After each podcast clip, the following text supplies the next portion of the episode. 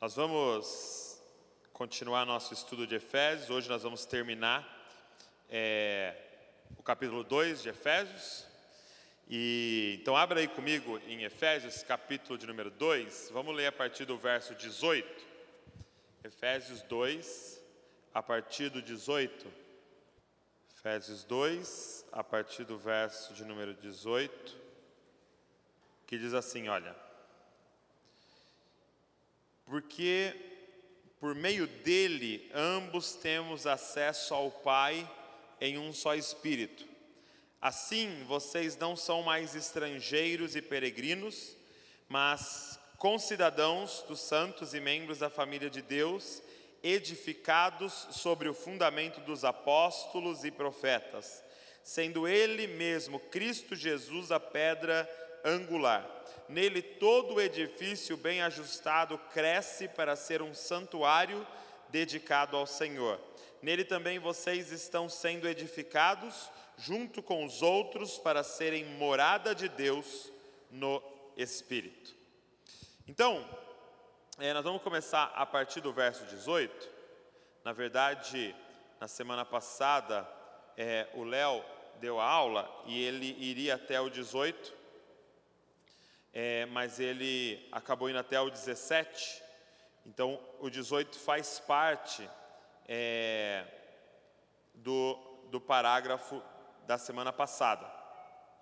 Então, rapidamente, é, o que o 18, o verso 18 vai dizer é que por, porque por meio dele, né, e aí a gente tem que ler é, o 17 para você entender, diz assim: E quando veio, Cristo evangelizou paz a vocês que estavam longe e paz também aos que estavam perto. Então, os que estavam longe eram os gentios, que estavam perto eram os judeus, porque eles tinham a lei, eles eram, tinham uma aliança com Deus, então eles estavam perto já. E os gentios é quem estava longe. Então, Cristo derruba esse muro de separação e traz a paz entre esses dois povos. E aí ele diz assim, no verso 18: Porque por meio dele, e aí é, dele, Jesus, ok? Ambos, ambos quem? Judeus e gentios, temos acesso ao Pai em um só Espírito. Então, o que ele vai dizer é que agora, tanto judeu como gentil têm acesso ao Pai, ok? Então, repara nessa palavra, Pai. Então, repara que ele não usou Deus, ele não usou é, Jeová, ele usa Pai, porque ele está enfatizando que agora judeu, gentil, se tornou uma família, que é um gancho para o que nós vamos estudar hoje aqui. Então, no verso 19, esse bloco de hoje, ele vai dizer assim: Assim, vocês não são mais estrangeiros e peregrinos, mas concidadãos dos santos e membros da família de Deus. Então, a palavra-chave para o ensinamento de hoje, para essa porção das Escrituras, a palavra-chave é unificação, ok? U, deixa eu melhorar esse meu N aqui. Unificação. Anota aí. Tá? Então a palavra-chave que nós estamos trabalhando bastante aqui na igreja é um. E aí ele vai começar nesse versículo dizendo assim: assim, vocês não são mais estrangeiros peregrinos. Ou seja, o que é um estrangeiro? É alguém que não faz parte da nação. O que é um peregrino? Alguém que é de longe e que está andando por essas bandas, está andando por essa região, mas não é dessa região. É alguém que não faz parte dessa nação. E aí ele diz assim: então vocês não são mais estrangeiros, vocês não são mais peregrinos, ok? E aqui, lembre-se. Chovendo? Achei que era o arco.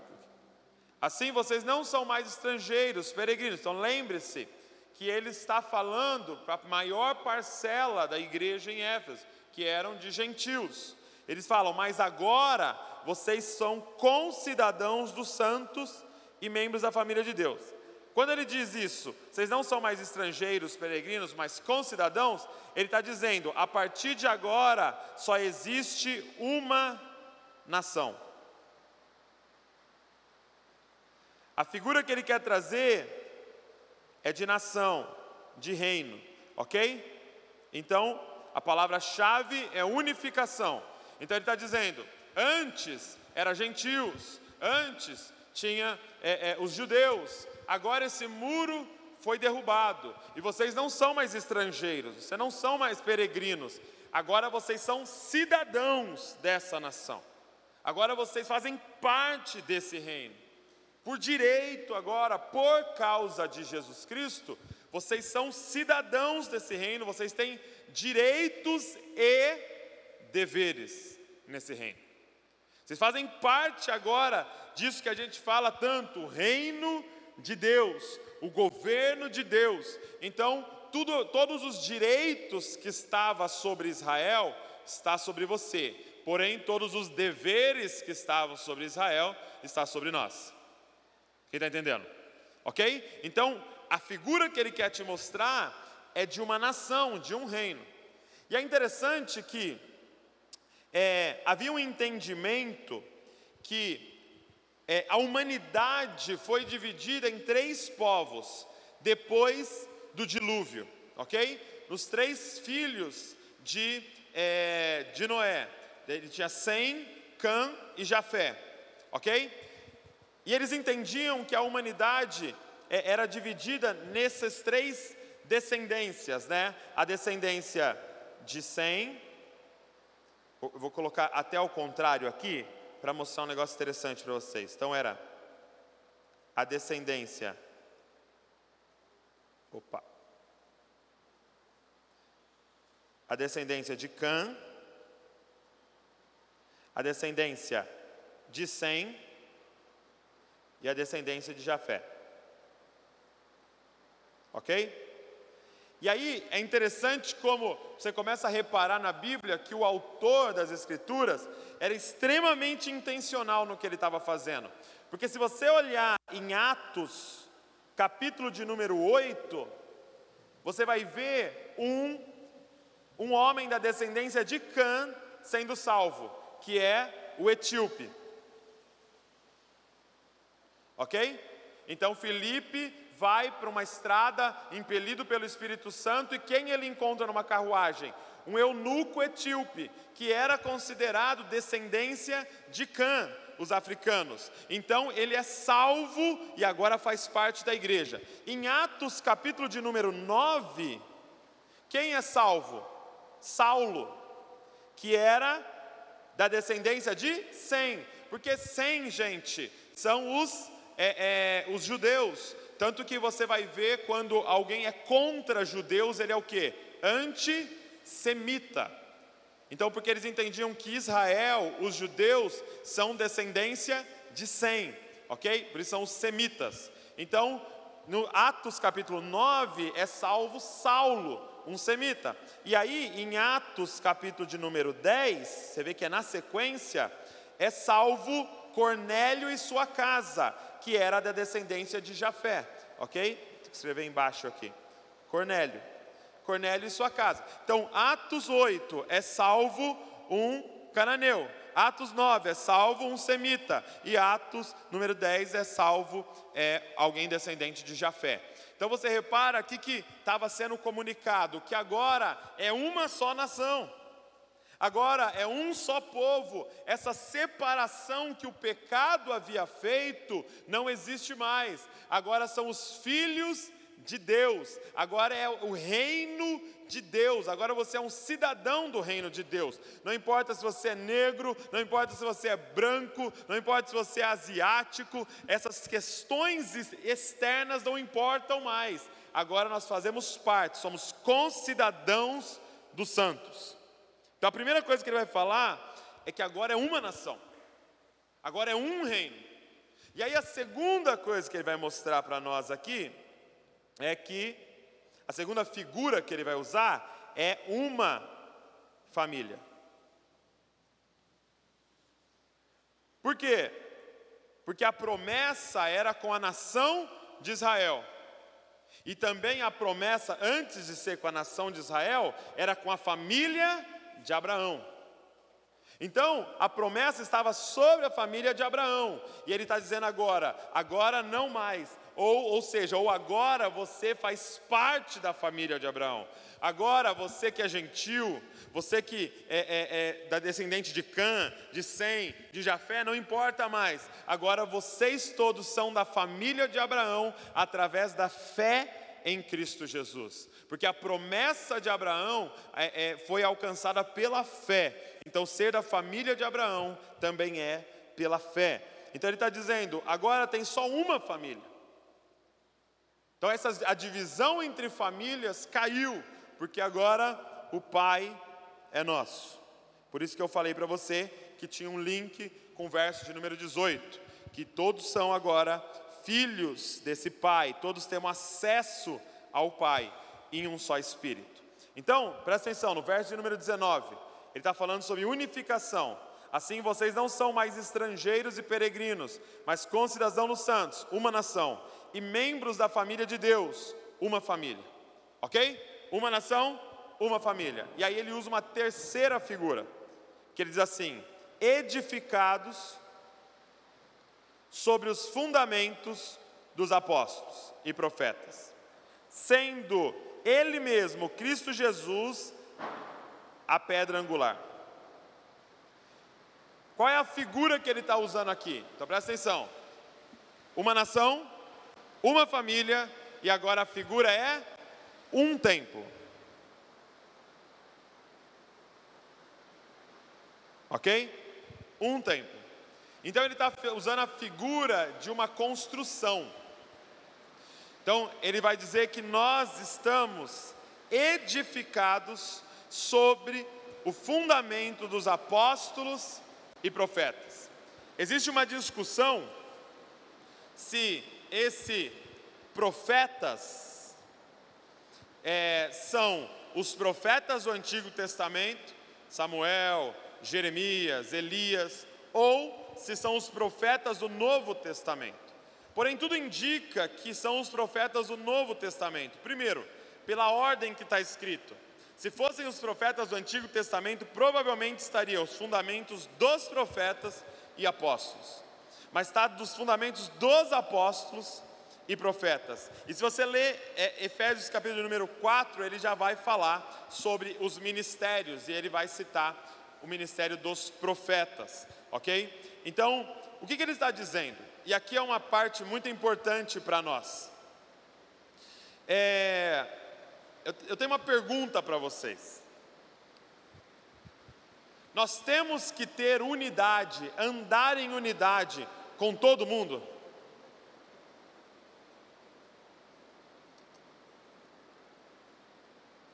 Porque essa mensagem da unidade, ela tem que ser muito bem pregada. A pergunta é: nós devemos andar em unidade com todos? Nós devemos andar em unidade com todos. A Bíblia nos prega para a gente andar em unidade com todo mundo? Não. Ok? É muito claro aqui.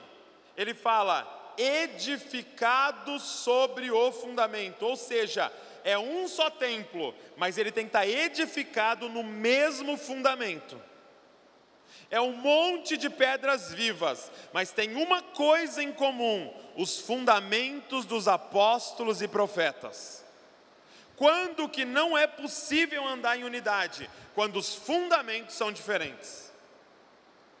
Então entenda, unidade nas escrituras não é ecumenismo. Então não tem como dizer, ah não, o, o budista está buscando o mesmo Deus, o hindu também é o mesmo Deus, e o, e o judeu lá, e o cristão, e nós podemos andar tudo junto, por quê? Porque está todo mundo subindo a mesma montanha, só que cada um está subindo de um lado. Não, não, não, não. Fundamentos são diferentes. Então, a unidade que Paulo prega, e você vai reparar nas cartas, se você está fazendo o plano de leitura que a Val propôs, você vai reparar nas cartas que ele é muito claro em expulsar uns irmãos, em, em, em falar, não, nem come com aquele outro ali. Por quê? Porque ele está falando de fundamentos diferentes. Ele está dizendo, nós somos um só, se for sobre o mesmo fundamento.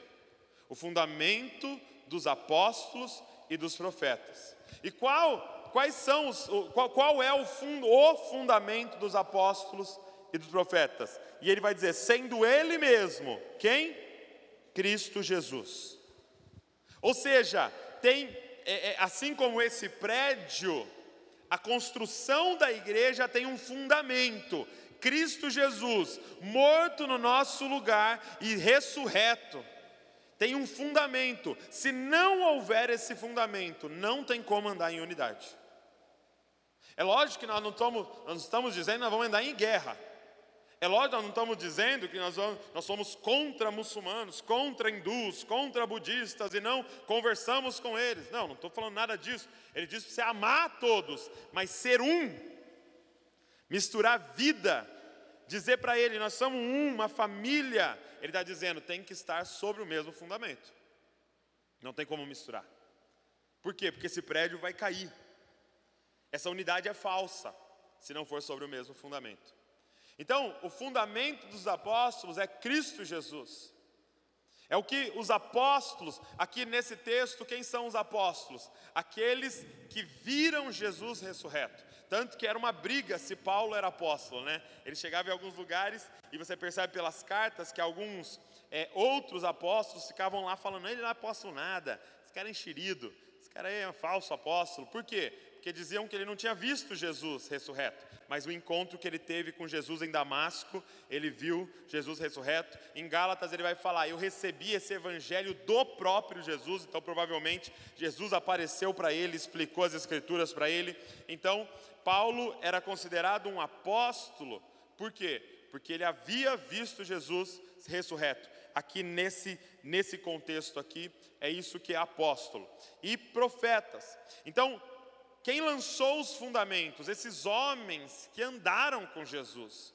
Esses homens, Jesus, depois que ele ressuscita, Atos vai dizer que ele fica 40 dias com os apóstolos, explicando sobre o reino. Imagina um cursinho de 40 dias com Jesus ressuscitado, explicando para você sobre o reino.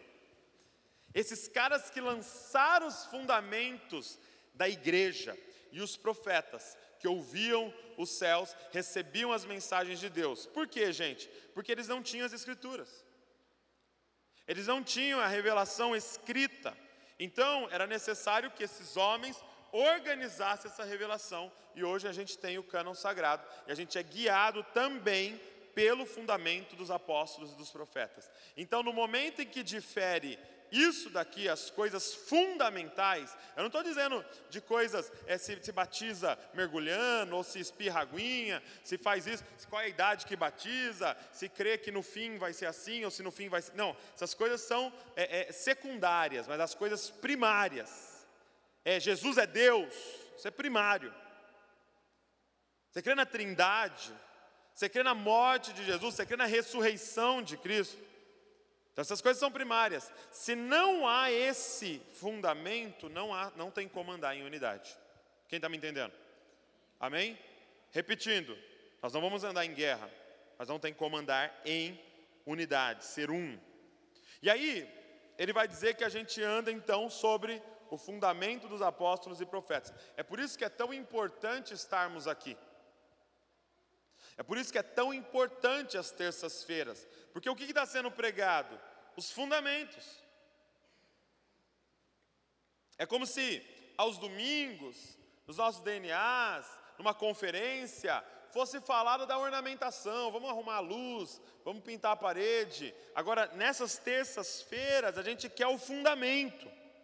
A gente quer pôr as estacas lá embaixo para que esse prédio chamado igreja não venha cair na primeira tempestade, na primeira chuva.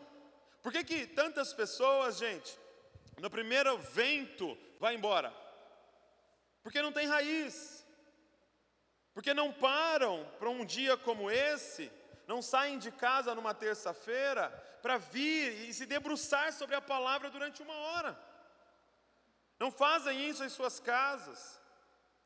E não tem como, não, não tem competição, gente. Você, é, é, se você pegar o seu celular e ver aí é, o, o, o, relatório de quanto você usou, não tem competição. Se você viu 20 horas de vídeo no YouTube e, e, e, e ficou meia hora na Bíblia, não tem competição.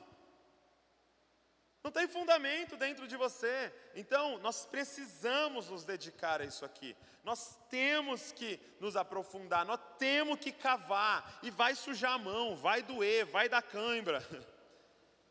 Requer disciplina. Vai ter terça que você vai estar quebradaço.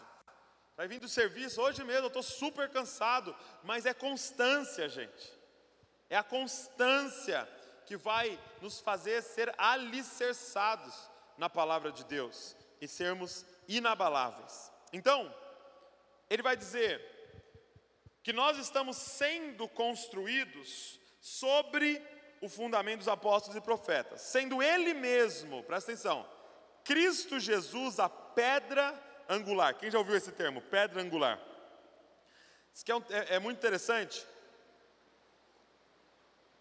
Que Jesus na construção é a pedra angular. Então, diferente das nossas construções que são de tijolos, as, as construções aqui eram feitas de pedras. E aí eles tinham essa pedra, que eles chamavam de pedra angular, que é mais ou menos assim, olha. Eles, é, tem, tem dois tipos aqui, quando se você procurar. Esse primeiro tipo aqui da esquerda, é, era colocada essa pedra aqui em cima, tá vendo? Então, essa pedra sustenta tudo. E por que pedra angular? Porque ela dava o ângulo. Dependendo da forma que ela era talhada, todo o arco era talhado. Então presta atenção, era colocada essas pedras em cima de pedra e essa pedra angular sustentava todo o arco. Se você tira ela, cai tudo. E além de sustentar tudo, ela que dá o ângulo que vai ser construído. Se o ângulo é assim, o arco vai ser assim. Se o ângulo é mais fechado, o arco é mais aberto. Porque a partir dela tudo é construído. Que, que ele está dizendo? É que Jesus é essa pedra fundamental. Ou seja, se retirar Jesus do cristianismo, não há mais nada. Não sobra nada. Pode, pode tirar esse prédio, pode acabar isso aqui. Se tirar ele do cristianismo, acabou tudo, porque ele é a pedra angular. E você vai ver em alguns termos a pedra de esquina, também era uma pedra angular, que é essa daqui, ó.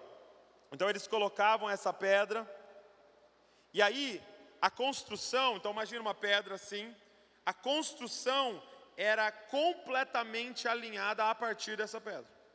Então, essa pedra, dependendo do ângulo dela, é que viria toda essa parede. Desse ângulo aqui viria toda essa parede, para aqui para cima viria toda a parede, aqui toda a parede. Ela dava exato. Então essa pedra tinha que ser perfeita.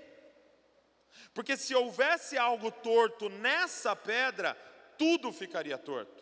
E você sabe que quanto mais longe, mais torto vai ficando. Se você começa com algo fora do prumo mínimo, um milímetro, quando chegar lá em cima são centímetros, lá em cima são metros. O que, que aconteceu com a humanidade, gente? Nós tínhamos uma pedra angular chamada Adão. E o que aconteceu com essa primeira pedra chamada Adão? O que aconteceu com ele? ficou torto, deu uma entortada. O que começou a acontecer com todos que vieram depois? É por isso que esse edifício tem que ser demolido, é por isso que tem que morrer e refazer. Não dá mais para estar tá alinhado com essa pedra. Nós temos que estar tá alinhado agora com a verdadeira pedra angular, que é Jesus Cristo, que veio e viveu uma vida reta e perfeita. Qual é o nosso desafio para estar tá edificado em Jesus? O que, que precisa agora? Você tem essa pedra perfeita de esquina. Agora todas as pedras têm que ser iguais a Ele. Agora, todas as pedras têm que estar exatamente alinhado a Ele. É por isso que o que nós fazemos aqui se chama Jesus Cop. Por quê? Porque eu tenho que olhar para a pedra de esquina, eu tenho que olhar para angular e falar: aquele é o meu objetivo. Aí você olha para você e fala: opa, deixa eu comparar. Não, está um pouco torto ainda. E marretada, marretada. Dói, Douglas? Dói bastante. Aí você vai lá, encosta com a pedra angular, você fala: hum, não está bom ainda. E aí você vai lá no domingo e dá uma olhada, ainda não. Você pega a palavra, você pega a oração, você pega o jejum, você pega o discipulado, você pega uma reunião como essa, você vai no DNA e você ora, e palavra, e jejum, e tal, e, e discipulado, e ferro afiando ferro, e cada vez a gente vai ficando mais parecido com a pedra angular. Gente, se eu chego perto de alguém e não encaixa direito, o que, que significa? que ainda tem uma pontinha. Significa que em você ainda tem alguma pontinha que nós vamos ter que lixar. Significa que em mim ainda tem alguma coisinha. Você está falando assim, pô, não vou com a cara do fulano. O que significa? Que ainda tem uma pontinha para nós dar uma marretada aí. Porque o dia, quanto mais parecido a gente for com a pedra angular, mais a gente encaixa. É como aquele quebra-cabeça que as crianças estão montando ali. É, é perfeito o encaixe. Se tiver uma pontinha a mais, a gente tem que forçar. Já reparou que alguns relacionamentos a gente tem que ficar forçando? Se está forçando é porque não está encaixando. Por quê? Precisa lixar. Precisa talhar. O talhar, gente, se chama discipulado. Nós vamos ter que se submeter a isso. Eu, talvez você entrou aqui e nunca ninguém falou na sua vida. Às vezes tem pessoas que nem os pais falavam na vida deles direito. Você vai ter que, você, voluntariamente dizer: Eu preciso ser talhado. Tem umas coisas em mim que não parece nada com a pedra angular. E é doido porque Paulo tem a ousadia de dizer assim: Sejam meus imitadores, como eu sou de Cristo. Ele estava dizendo, cara, pode olhar para mim, se alinhar algumas coisas que eu estou fazendo, porque eu já estou, cara, aqui ó, há anos, ficando igual à pedra angular. Agora, como ficar igual à pedra angular, se não que a gente prega aqui todos os dias, se você não contemplar a pedra angular, se você não olhar para ela, se você não ver a forma que ele viveu, se você não vê a forma que ele falava, a forma que ele agia, o como ele amava, gente, não tem outro jeito se a gente não for exposto a isso aqui. Você vai sempre ser transformado à imagem daquele que você está contemplando. Então, se você fica observando 20 horas de coisas tortas, você vai sendo talhado a isso, gente. Sabe, é importante que vocês entendam que não é legalismo. Eu não estou dizendo para você, para de ver esse seriado, porque você vai para o inferno. Fala, não, cara, para de ver esse seriado, que você nasceu de novo, já não faz mais, não tem mais sentido para quem você é, cara. Você é um cidadão do reino de Deus, você é uma cidadã do reino, você é um filho do Deus Altíssimo. Você precisa ser talhado à imagem do primogênito. Então você precisa se expor à palavra. Quando eu falo para você, cara, para de ouvir essas músicas, esses sertanejos com esses conteúdos. Para de ouvir essas músicas com esses conteúdos.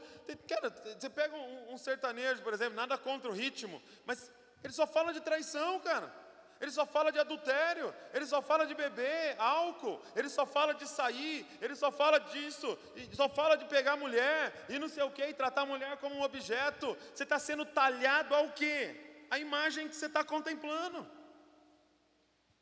Então não é sobre um legalismo, é, é proibido ouvir música do mundo, é que não faz mais sentido ouvir isso. Sendo que você está declarando para nós que você quer parecer com Cristo. Então chega no seu carro, liga o quê? Algo que pinte uma imagem de Cristo para você, cara. Eu, ligo, eu entro no meu carro, é oportunidade de eu ser ministrado. Nossa vida é tão corrida. Você trabalha, talvez um monte de gente trabalhe aqui em lugares que não dá para ouvir música. Mas você, quando você entra no seu carro, você vai desperdiçar essa oportunidade. Você tem uma hora para ficar no YouTube, o que, que você vai assistir? Assiste alguma coisa que vai te talhar a imagem de Cristo. É assim, gente. É o conteúdo que você está pondo para dentro. É aquilo que você vai abrir mão e aquilo que você vai agregar na sua vida. Ele já morreu, ele já sacrificou por você, ele já botou o Espírito Santo dentro, dele, dentro de você. Agora é sua vez de responder, mudando de vida. Ele já te convenceu que essa parada é errado. Você já sabe que não faz bem. Ele abriu seus olhos. Agora você tem que responder. O, o Saulo disse algo muito interessante. O Saulo gosta muito de chocar com as frases, né? Aí ele fala assim, que ele gosta de achar uns temas de vídeo que dá um bastante clique, né? E, e aí o tema que ele queria colocar era assim: Jesus Cristo não muda a sua vida. Eu falo, meu Deus do céu acabar com o Dizascope já. Não deixei ele por esse tempo. Jesus Cristo não muda a sua vida. Ele diz: Jesus Cristo, ele renova a sua mente. Quem muda de vida é você. Transformai-vos pela renovação da vossa mente. Quem se transforma? Você.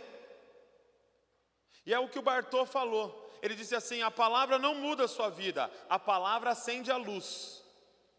Ele disse: Você andava dando canelada em tudo, tá, ai, tá, por quê? Porque você estava em trevas. A palavra veio e acendeu a luz. Agora, continuar dando canelada é com você. Você está vendo? Ele te mostrou. Agora desvia. Ah, mas estou tão acostumado a bater a canela aqui. Até tem um, um, um calinho aqui ó, na minha canela, porque eu bato tanto. Cara, continua. É sua escolha. É o que você vai fazer com isso, com a revelação que ele trouxe para você. Poxa, coloquei isso aqui para disfarçar que eu não estava com a mesma roupa o dia inteiro, mas deu calor.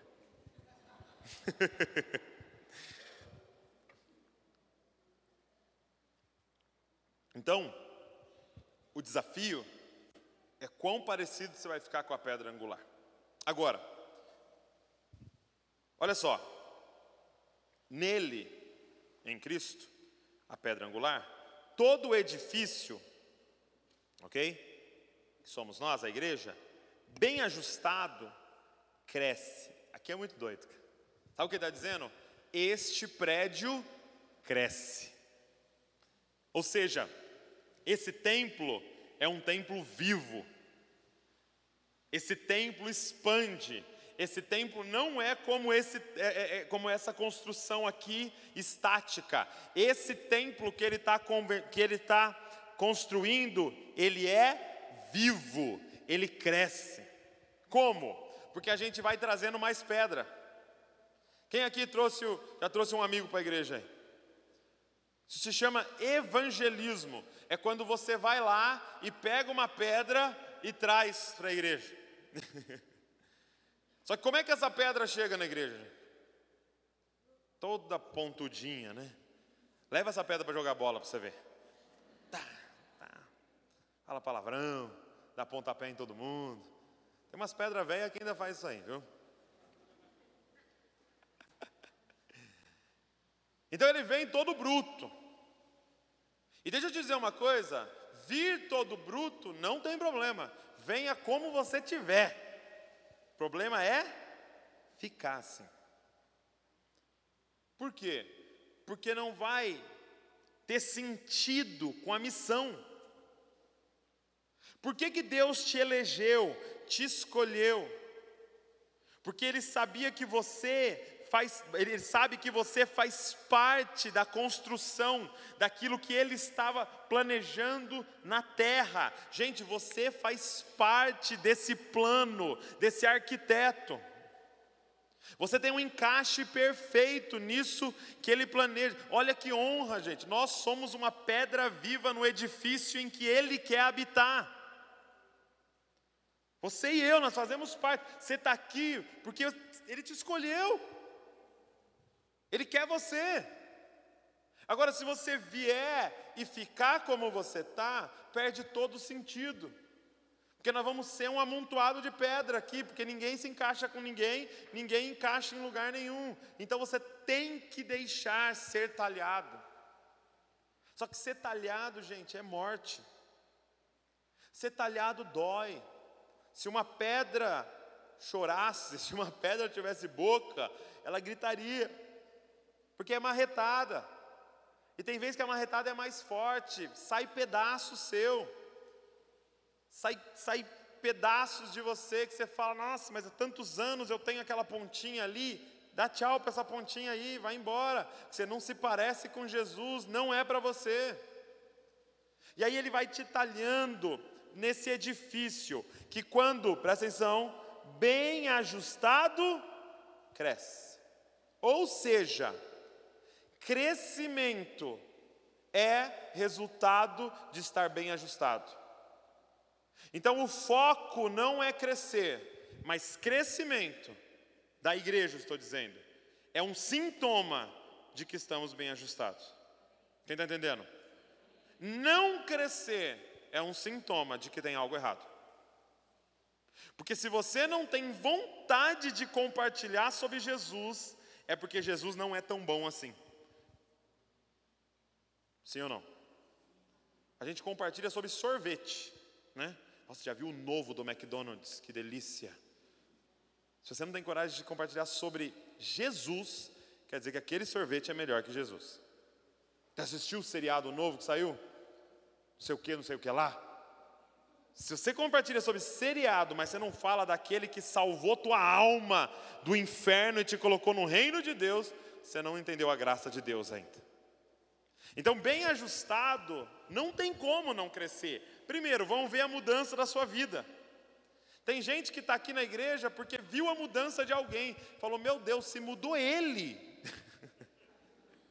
se Deus é um Deus de milagres, se Deus é um Deus do impossível, mudou ela. A gente está recebendo umas notícias assim, tipo, meu, é, a pessoa está chocando o ambiente de trabalho dela. Por quê? Porque ela era insuportável, de repente ela mudou. E tu perguntar para ela, o que, você está fazendo? Ah, estou indo lá num lugar. Quero ir lá. O que, que eles fazem lá?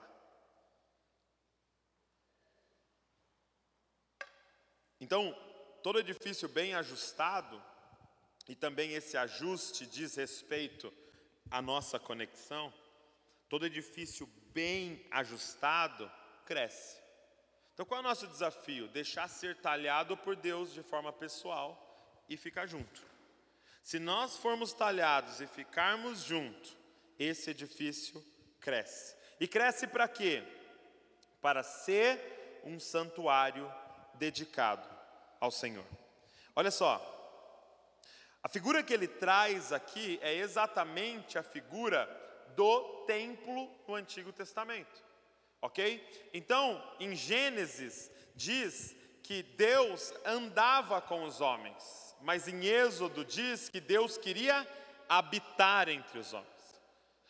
Então, em Gênesis, Deus andou com Enoque, Deus andou com Abraão, Deus andou e foi andando com todo mundo. Deus era o Deus desses, desses caras. Mas aí em Êxodo ele traz a revelação do propósito dele. Eu não quero andar com os homens, eu quero habitar entre os homens. E então é construído o tabernáculo.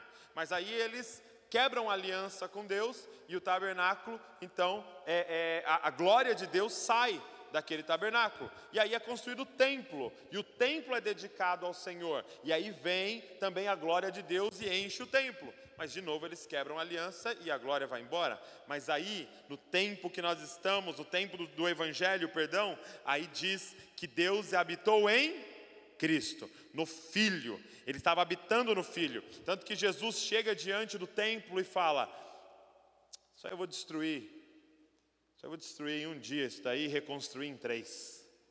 Até parece, aí demorou 50 anos para nós construir. Ele fala: ah, não, não estou falando desse templo, porque Deus não está mais nesse templo. Deus está agora nesse templo.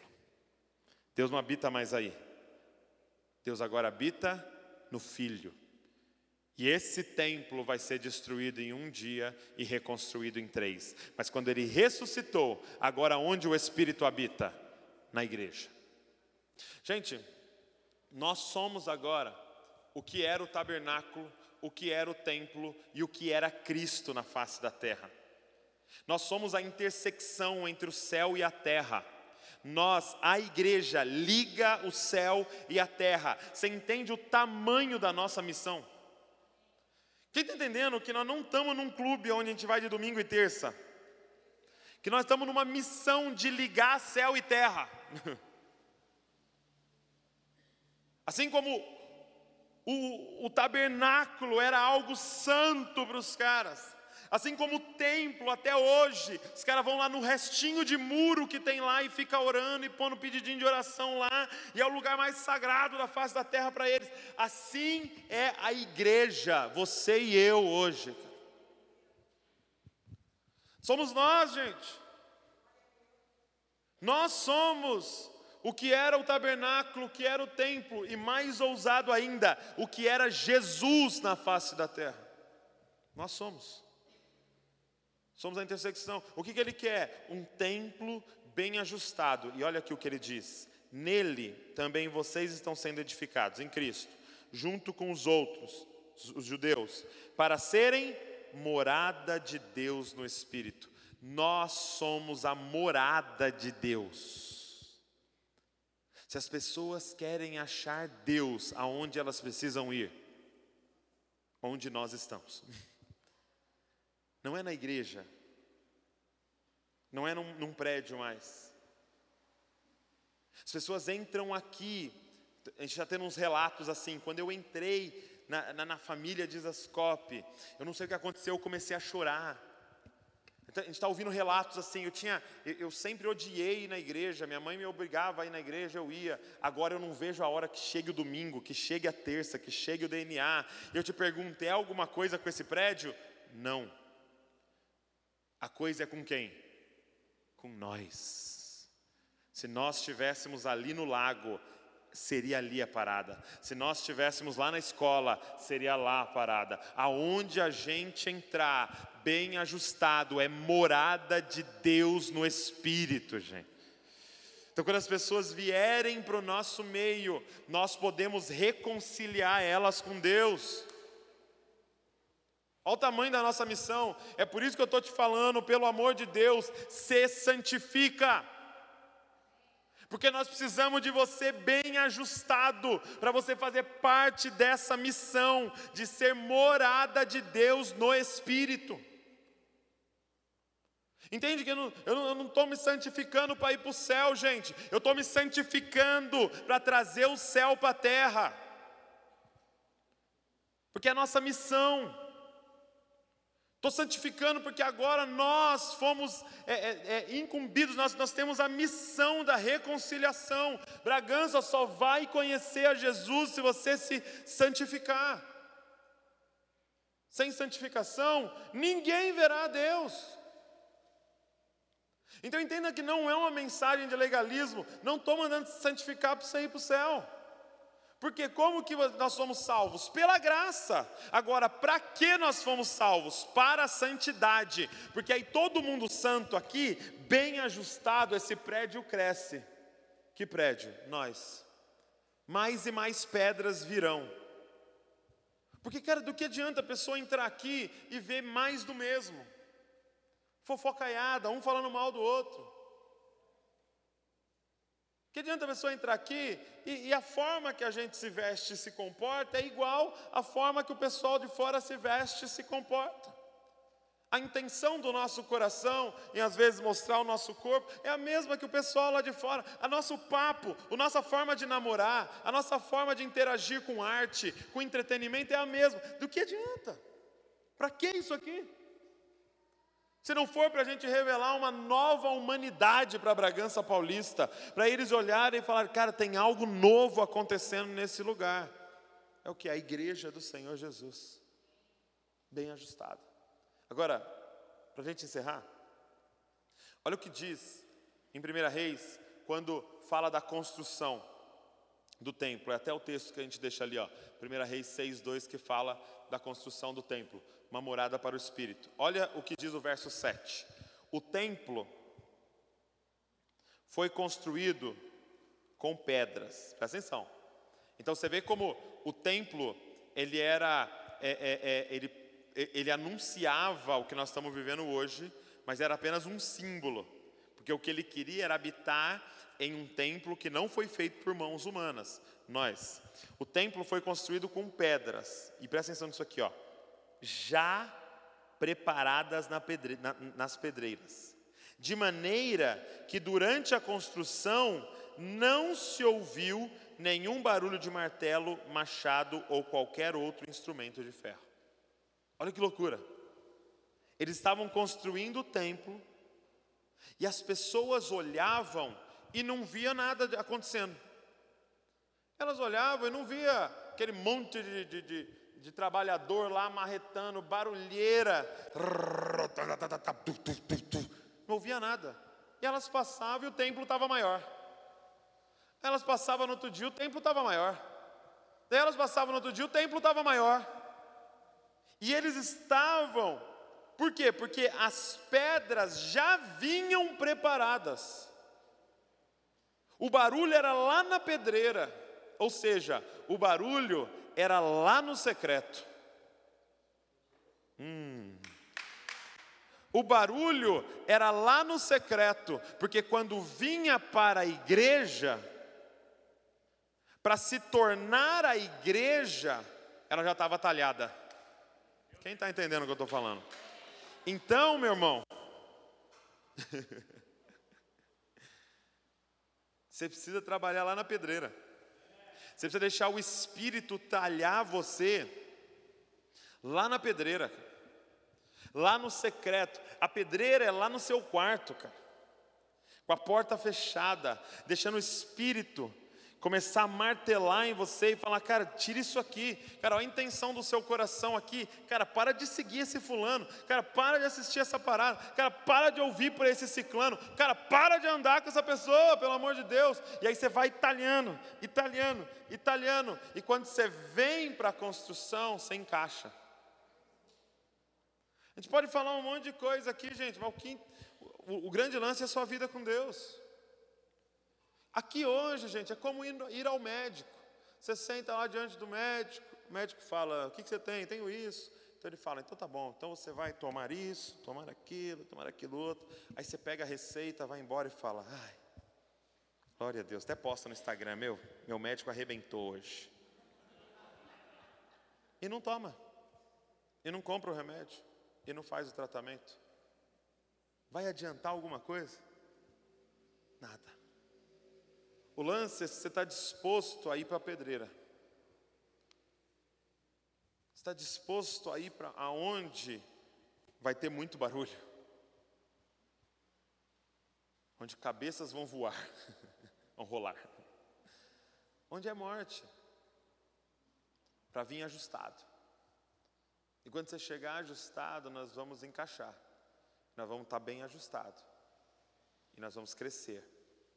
E a glória de Deus vai se manifestar nessa cidade e em muitas outras cidades, que é o nosso objetivo. Porque nós precisamos de santidade. O Espírito Santo está em você. E eu sei que é complexo entender isso. É tão complexo entender o que, que será que o Espírito Santo faz.